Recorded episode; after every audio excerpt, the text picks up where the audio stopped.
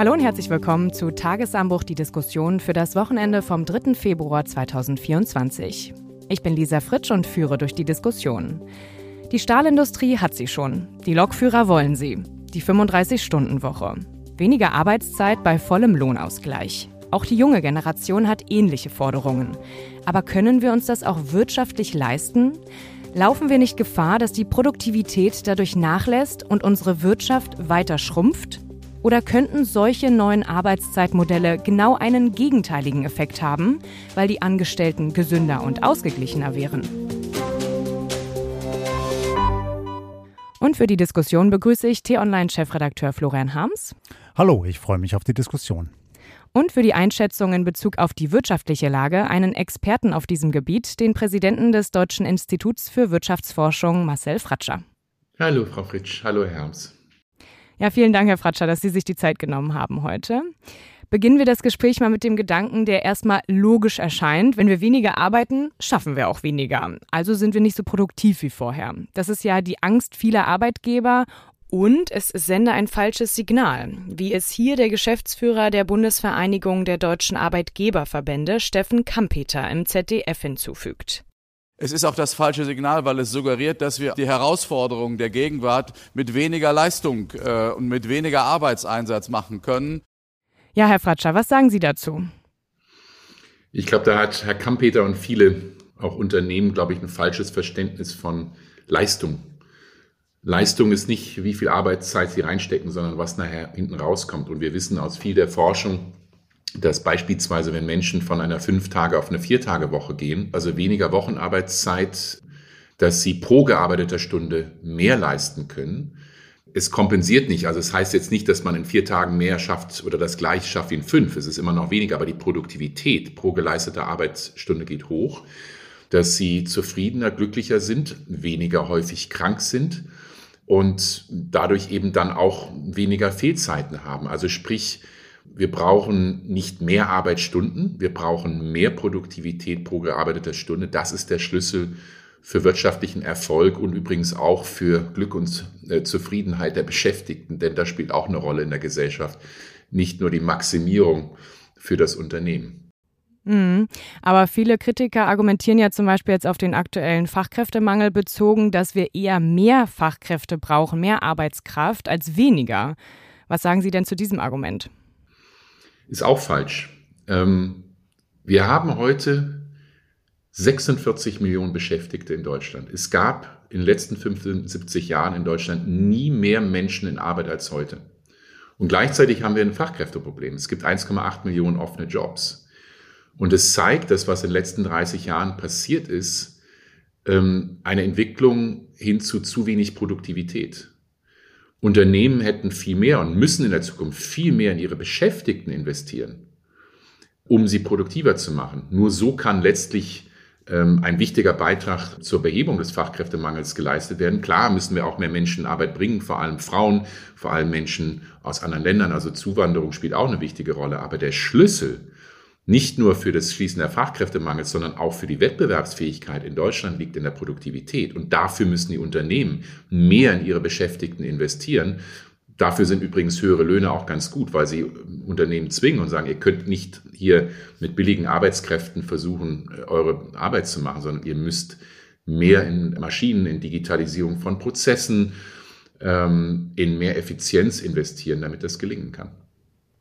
Ja, wenn wir uns aber auch Statistiken angucken, liegt die ähm, Arbeitszeit, die Wochenarbeitszeit in Deutschland im Vergleich mit anderen EU-Ländern weitaus niedriger. Also wir kommen da nur auf, glaube ich, 34 Stunden, wo Griechenland und andere Länder mehr pro Woche arbeiten. Wie, was ist denn diesem Argument und dieser Studie zu entgegnen? Ja, Lisa, wir befinden uns, glaube ich, abgesehen von dem, was Sie, Herr Fratscher, gerade gesagt haben zur Produktivität, in einem tiefgreifenden Wandel der Arbeitswelt und auch des Verständnisses dessen, was Arbeit sein soll in der Gesellschaft. Und ich habe mir die Zahlen nochmal rausgesucht, wie sich das entwickelt hat in Deutschland. Also wenn man einfach mal schaut, im Jahr 1950 galt so eine durchschnittliche Arbeitszeit von 48 Stunden. 1967 40 Stunden in der Metallindustrie, das hat sich schrittweise verändert. 1995 dann 35 Stunden in der Druck-, Metall- und Elektroindustrie. Also es hat sich verändert und natürlich hat sich auch die ganze ähm, Wirtschaft in Deutschland verändert. Ja, also wir sind heute ja kein Land, was irgendwie mit Billigprozessen so erfolgreich ist, sondern dass der deutsche Export sich so entwickelt hat, hat ganz viel damit zu tun, dass wir ein enormes Know-how haben in den Produkten, die wir produzieren und die wir dann auch ähm, äh, exportieren können. Und da müssen wir doch rein investieren dass wir das Know-how haben, auch dauerhaft haben, um solche Produkte zu erwirtschaften. Und dann stellt sich im Nachgang natürlich die Frage, wie findet man da drin seinen Platz als Arbeitnehmer in so einem Prozess? Und weil du die Corona-Krise angesprochen hast, ich glaube, dieser ganze Veränderungsprozess in unserer Arbeitswelt hat viel damit zu tun, wie wir gerade Krisen erleben und wie wir als Menschen und auch als Arbeitnehmer darauf reagieren. Hm, ja, also ich höre von euch beiden auf jeden Fall, dass es in Richtung flexiblere Arbeitszeitmodelle geht. Aber wenn wir uns jetzt nochmal diese Zahl anschauen, dass wir im Durchschnitt mit anderen unserer Nachbarländern weniger schon arbeiten, ist es dann überhaupt noch notwendig? Es ist notwendig, weniger oder mehr zu arbeiten. Also ich glaube, ähm, nochmals, ähm, Florian Harms hat das ganz schön beschrieben. Die geringere Arbeitszeit ist letztlich ein, ein Resultat der hohen Produktivität und, oder nicht der hohen Produktivität, der, des wirtschaftlichen Erfolgs äh, der Exporte, dass wir uns das leisten können. Ähm, ich glaube, der Schlüssel liegt nicht darin, den Menschen in Vollzeit zu sagen, ihr müsst mehr Stunden arbeiten, sondern vielmehr die Potenziale nutzen, die wir haben. Und in fast keinem Land der Welt arbeitet ein höherer Anteil von Frauen in Teilzeit. Äh, knapp die Hälfte aller Frauen in Arbeit in Deutschland arbeitet in Teilzeit und ganz viele davon sagen, ähm, wir würden ja gerne mehr arbeiten, wenn die Kinder- und Schulbetreuung besser wäre, Ganztagsplätze in Kitas und Schulen, wenn es sich finanziell mehr lohnen würde, wenn wir nicht dieses Ehegattensplitting hätten, wo eben sehr viel sofort weggesteuert wird, ähm, wenn der Gender Pay Gap, also die schlechte Bezahlung von Frauen, nicht so groß wäre, wie es in Deutschland ist, da gehören wir eher zur Spitze mit in, in Europa wenn es bessere Möglichkeiten im Aufstieg, Karrierechancen im, im, Unternehmen gäbe, wenn das Unternehmen auch auf die Bedürfnisse von Frauen und gerade von Müttern besser eingehen würde. Also es gibt ganz viele Stellschrauben und da liegt das Potenzial. Nicht zu sagen, man muss jetzt da Menschen aufzwingen, mehr Stunden zu arbeiten. Florian Harms hat das schön gesagt, der Wunsch ist für mehr Flexibilität. Jeder hat ein anderes Lebensmodell, andere Bedürfnisse und ein kluger Arbeitgeber und eine kluge Volkswirtschaft erlaubt diese Flexibilität, weil das letztlich zu mehr Produktivität, mehr Output, mehr Erfolg, mehr Wettbewerbsfähigkeit führt. Und hinzu kommt ja auch, dass wir eine gewandelte Einstellung zur Arbeit bei jungen Menschen insbesondere feststellen. Also es ist viel von der Generation Z die Rede, die eben nicht, wie vielleicht noch Vorgängergenerationen, alles darauf setzt, nur zu arbeiten, Karriere zu machen, immer 100 Prozent nur für den Job zu geben, sondern die Arbeit und Privatleben in eine Balance bringen möchte. Und das ist auch eigentlich niemandem vorzuwerfen, denn Herr Fratscher, Sie haben es gerade gesagt, wenn man dann auch zufriedener, glücklicher ist, dann macht man auch bessere Arbeit. Und da, glaube ich, sind wir noch überhaupt nicht da, wo wir als Gesellschaft hinkommen müssen, dass wir uns Modelle überlegen, wie man als junger Mensch heute wirklich gerne mit vollem Elan arbeitet und sich im Persönlichen verwirklichen kann. Und jetzt haben wir durch Corona gelernt, man muss nicht zwangsläufig 100 Prozent seiner Arbeitszeit am Arbeitsplatz sein. Jedenfalls nicht, wenn man zum Beispiel einen Bürojob hat. Das ist mal ein erster Schritt, dass man das flexibler organisieren kann. Aber es braucht vieles mehr. Also nicht nur die Vereinbarkeit von Job und Familie, was Kinder anbelangt, sondern auch von Freizeit. Ja, wann mache ich eigentlich was und was kann mein Arbeitgeber mir dabei abverlangen und was bin ich bereit zu geben? Ja, also nicht nur ähm, weniger Arbeitszeit, sondern auch diese Flexibilität. Ne? Ich kann mir mal aussuchen, einen Tag arbeite ich mal spät, dann komme ich den nächsten Tag später ins Büro rein oder so. Wir hatten dazu auch ähm, eine sehr interessante Podcast-Folge im November, die ich gerne nochmal in den Shownotes verlinke mit dem Jugendforscher Simon Schnetzer, der auch dazu seit Jahren forscht, der auch genau das erklärt hat, die Generation Z, die gerade in den letzten Jahren vor allen Dingen von Krisen überrumpelt wird. Also ich meine, wenn man sein Abi schaffen soll ähm, und sich nie sieht, nie mit dem Lehrer Kontakt hat oder jetzt neu eingeschulte Kinder in den Corona-Jahren, das ist wirklich schrecklich. Und es gibt in Bezug auf diese Krankmeldung jetzt auch diese Woche gab es eine aktuelle Studie, dass die auch einen Einfluss auf die Rezession haben. Also mit weniger Krankheitstagen wäre die deutsche Wirtschaft nicht so geschrumpft, sondern gewachsen. Herr Fratscher, wie schwer wiegt dieses Argument? Ist das nur ein temporäres Phänomen oder ist es wirklich was, was Sie schon seit Jahren auch beobachten?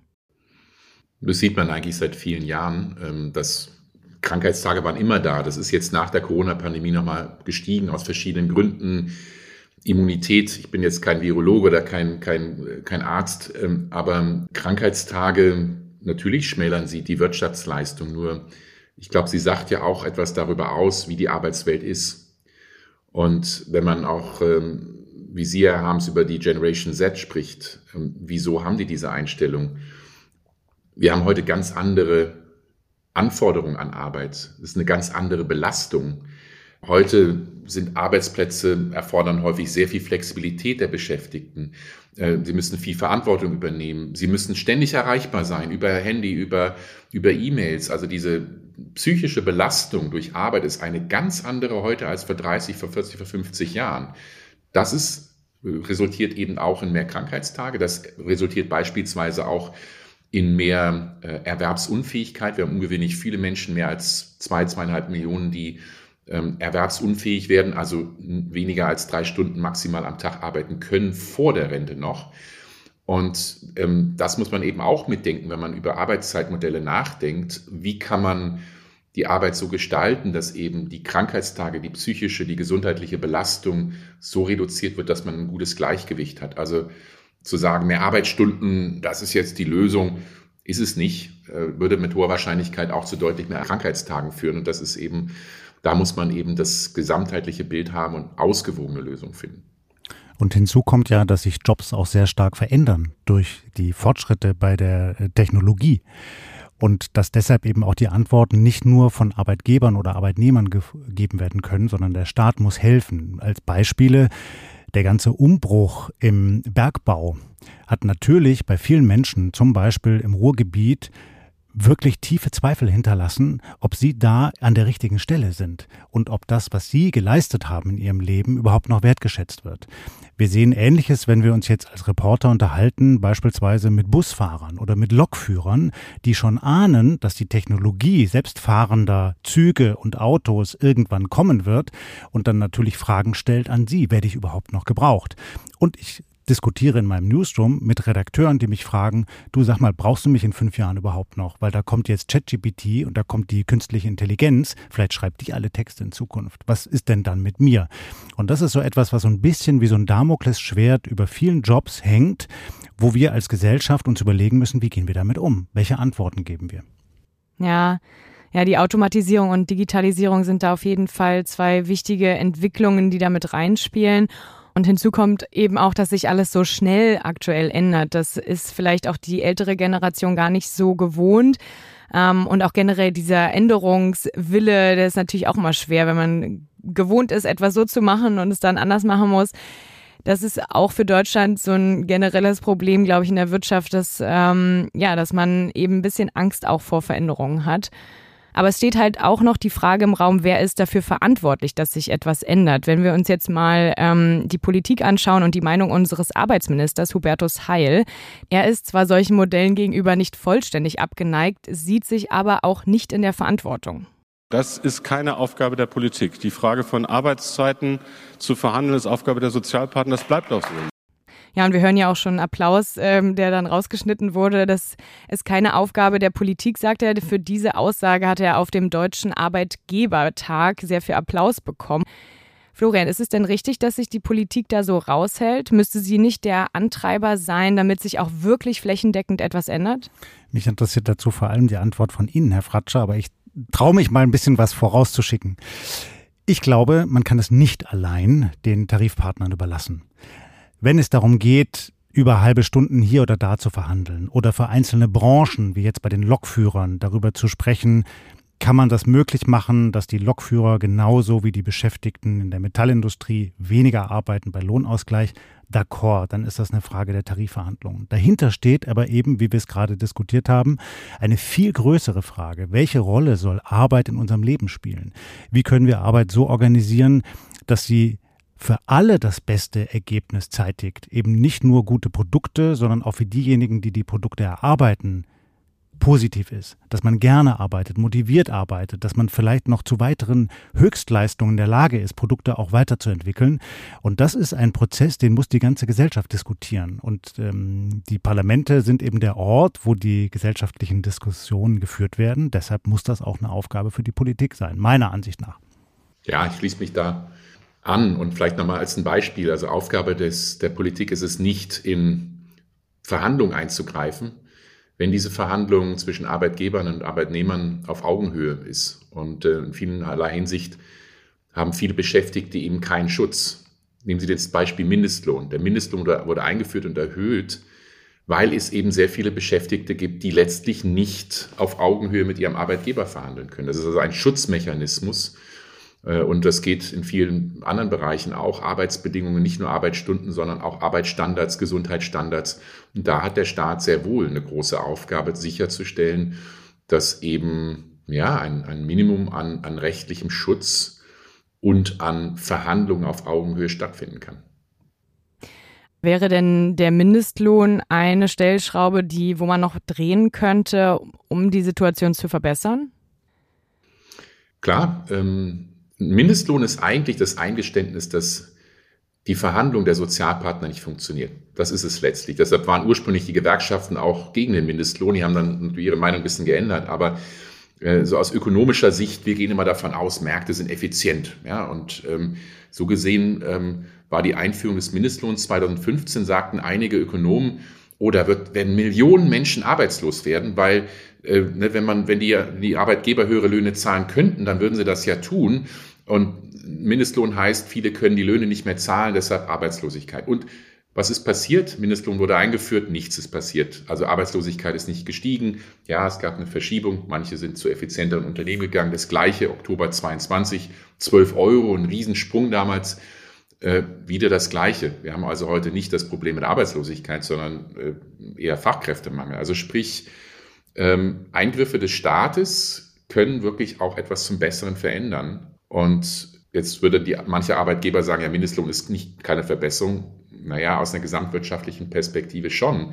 Weil wenn Menschen bessere Einkommen haben, haben sie auch mehr Kaufkraft, können auch die Wirtschaft unterstützen. Sie sind weniger abhängig vom Sozialstaat, entlastender durch den Sozialstaat. Also wichtig ist, ja, wir haben eine Marktwirtschaft, die funktioniert nicht immer perfekt. Und dann ist es Aufgabe des Staates eben zu gucken, dass dieser Wettbewerb auf Augenhöhe und fair auch funktionieren kann. Ich denke auch, der Staat ist da an vielen Stellen gefordert, auch beim Steuersystem. Denn wir haben doch gegenwärtig eine Entwicklung, dass viele Menschen den Eindruck haben, dass es mit der Gerechtigkeit in unserer Gesellschaft nicht mehr allzu weit her ist. Das kann man beispielsweise festmachen an dieser viel zitierten Oxfam-Studie, über die habe ich im Tagesanbruch auch geschrieben. Die ist während des Weltwirtschaftsforums in Davos veröffentlicht worden. Und die hat grob ergeben, dass die reichsten Menschen der Welt immer reicher geworden sind in den vergangenen drei Jahren, auch sicherlich noch mit befördert durch die Corona-Entwicklungen. Und die Masse der Armen ist ärmer geworden. Und das ist nicht nur ein Problem in Entwicklungsländern, sondern auch ein Problem hierzulande. Und das macht ja was mit den Menschen, wenn man den Eindruck hat, die Schere geht weiter auseinander.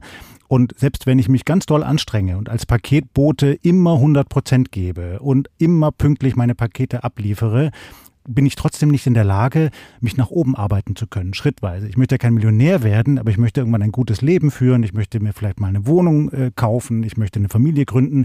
Und wenn das nicht mehr möglich ist, weil die Aufstiegsleiter in der Gesellschaft nicht mehr gegeben ist, dann bekommen wir ein grundsätzliches Problem, dass Menschen anfangen, an dem System zu zweifeln. Hm, also dann Vermögenssteuer einführen, dafür sieht es ja gerade in der aktuellen Koalition sehr schlecht aus. Wenn man, ja, ich glaube, mit der FDP kriegt man das auf jeden Fall nicht durch. Was meinen Sie, Herr Fratscher? Ach, generell ist es doch gut, wenn der Staat so geringe Steuern einnimmt wie möglich. Ähm, nur das Problem, das wir in Deutschland haben, ist, dass fast kein Land Arbeit stärker besteuert und Vermögen geringer besteuert als Deutschland.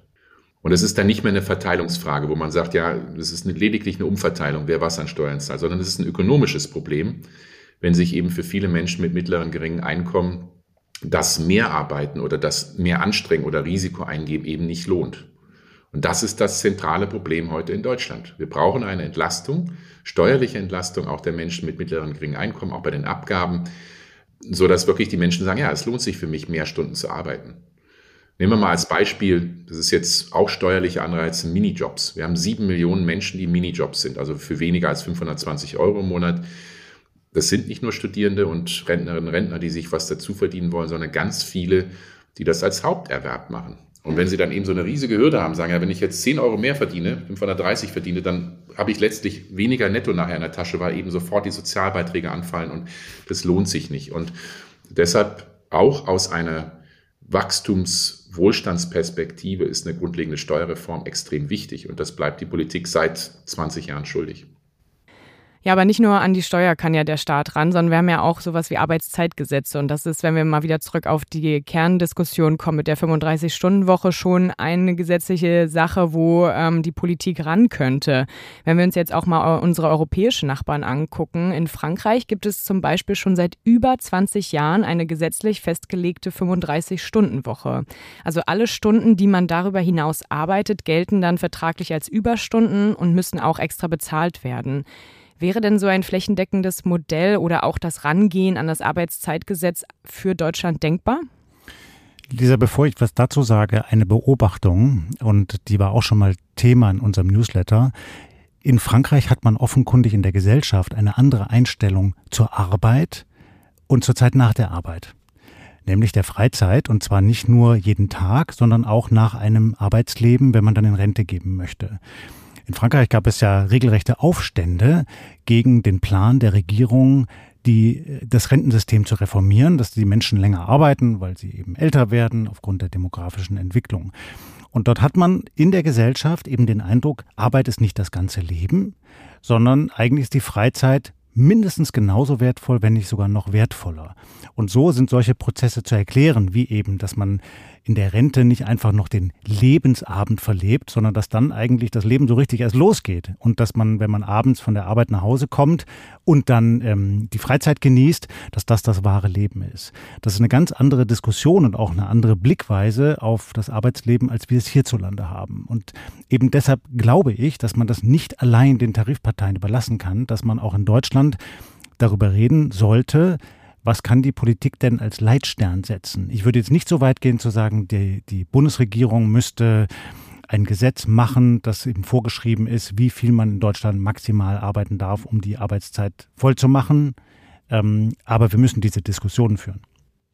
Naja, wir haben es ja schon mit acht Stunden pro Tag. Es ist ja gesetzlich festgelegt. Man könnte es natürlich geringer. Ähm, genau, darum geht. Ne? Also sozusagen sollte ausbauen. die Regierung festlegen, dass jetzt nicht mehr das 40-Stunden-Modell mhm. das Maximum ist, sondern 35 Stunden. Mhm. Herr Fratscher, was sagen Sie, ähm, wäre es theoretisch denkbar, an dieses Gesetz auch ranzugehen?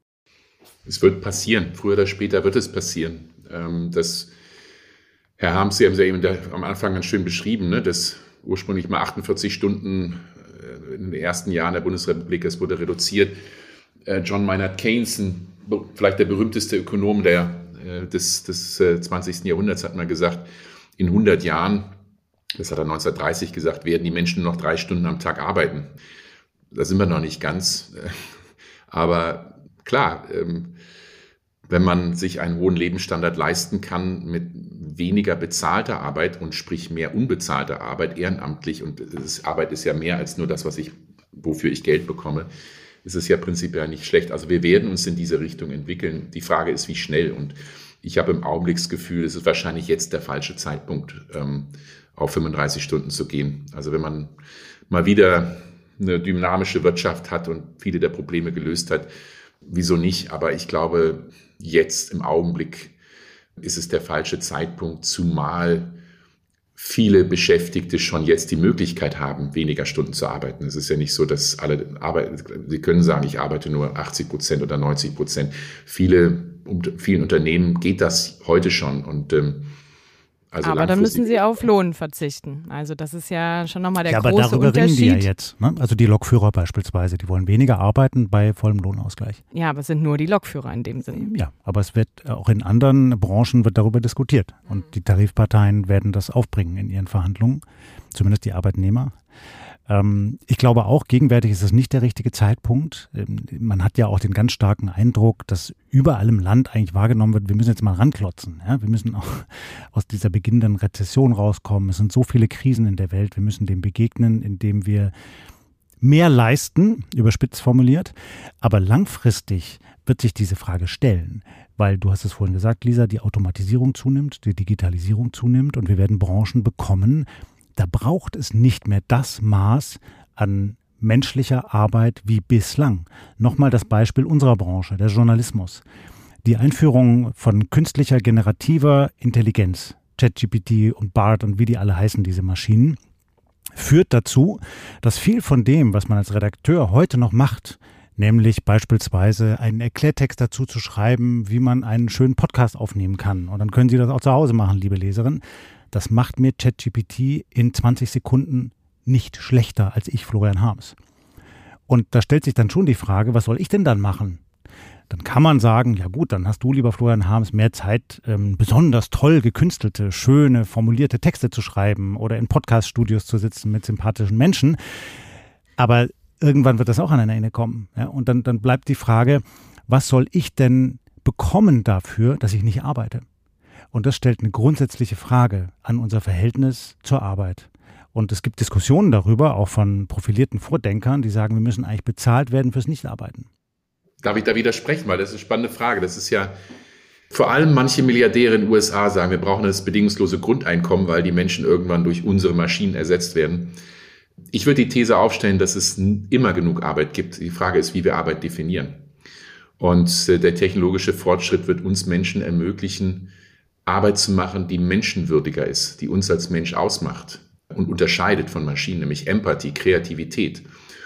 Und ähm, die Frage, die natürlich dahinter steht, ist, wem gehören die Maschinen und denn die, die Maschinen, die das leisten, künstliche Intelligenz oder was auch immer. Und äh, klar, es wird dann ein Problem, wenn diese Macht und dieses Kapital in den Händen von einigen wenigen ist, also die Ungleichheit bei Vermögen, bei Einkommen zunimmt, dann wird das ein großes Problem. Und eine große Frage, braucht man dann ein bedingungsloses Grundeinkommen? Aber das wäre für mich ein Eingeständnis des Scheiterns, denn diese Möglichkeit, Wissen zu generieren, künstliche Intelligenz und äh, diese technologische Fortschritt muss eben breit in der Gesellschaft verankert sein. Alle müssen eine Teilhabe daran haben.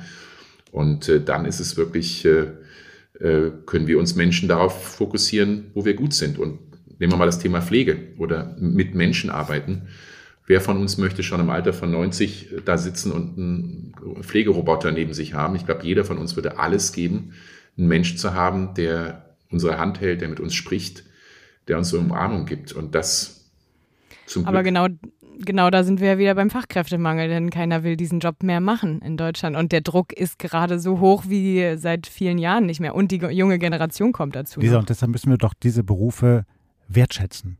Wir müssen mehr dafür tun, dass Menschen diese Berufe gerne ergreifen. Und da hat ja auch Corona gezeigt, die Art und Weise, wie wir als Gesellschaft mit Pflegenden umgegangen sind, war nicht gut. Ja, die haben dann irgendwie einmal ein bisschen mehr Geld bekommen, aber das ist dauerhaft zu wenig passiert, um diese Berufe wirklich auch im Ansehen und in der Praktikabilität zu fördern. Ja, dass man sagt, ich gehe jetzt von der Schule ab und ich möchte Pflegerin werden. Und ich weiß, da kann ich richtig gut durchstarten, da kann ich gut verdienen, da kann ich was Tolles tun und ich habe die Stärken, dass ich mit Menschen umgehen kann. So, das ist ja nicht der Fall. Sondern viele Pflegekräfte haben aufgesteckt nach Corona, haben gesagt, ja, dann macht es doch selber. Ja, und auch zum Beispiel Krankenschwestern, denen wird auch nicht äh, was Gleiches zugemutet wie in anderen europäischen Ländern. Also auch da ist eine Art von Anerkennung, was ähm, die machen dürfen mit den Patienten. Aber das ist nochmal ein ganz anderes Thema. Ich fand diesen, ähm, diesen Satz, den Sie, Herr Fratscher, gesagt haben, mit der Empathie, die die Menschen einzigartig macht, ganz gut. Und das würde ich vielleicht mal als Schlusswort dieser Diskussion nehmen und mich ganz herzlich bei Ihnen bedanken, Herr Fratscher, und auch bei dir, Florian. Vielen Dank für eure Einschätzungen. Anmerkungen oder Fragen können Sie uns gerne schreiben an podcasts.t-online.de, Podcast mit Mehrzahl S. Und wenn Sie es noch nicht getan haben, abonnieren Sie den Tagesanbruch-Podcast, um keine neuen Folgen unserer Diskussion am Wochenende zu verpassen. Damit bedanke ich mich ganz herzlich fürs Zuhören bei Ihnen und wünsche Ihnen ein schönes Wochenende. Tschüss. Vielen Dank und tschüss auch von meiner Seite.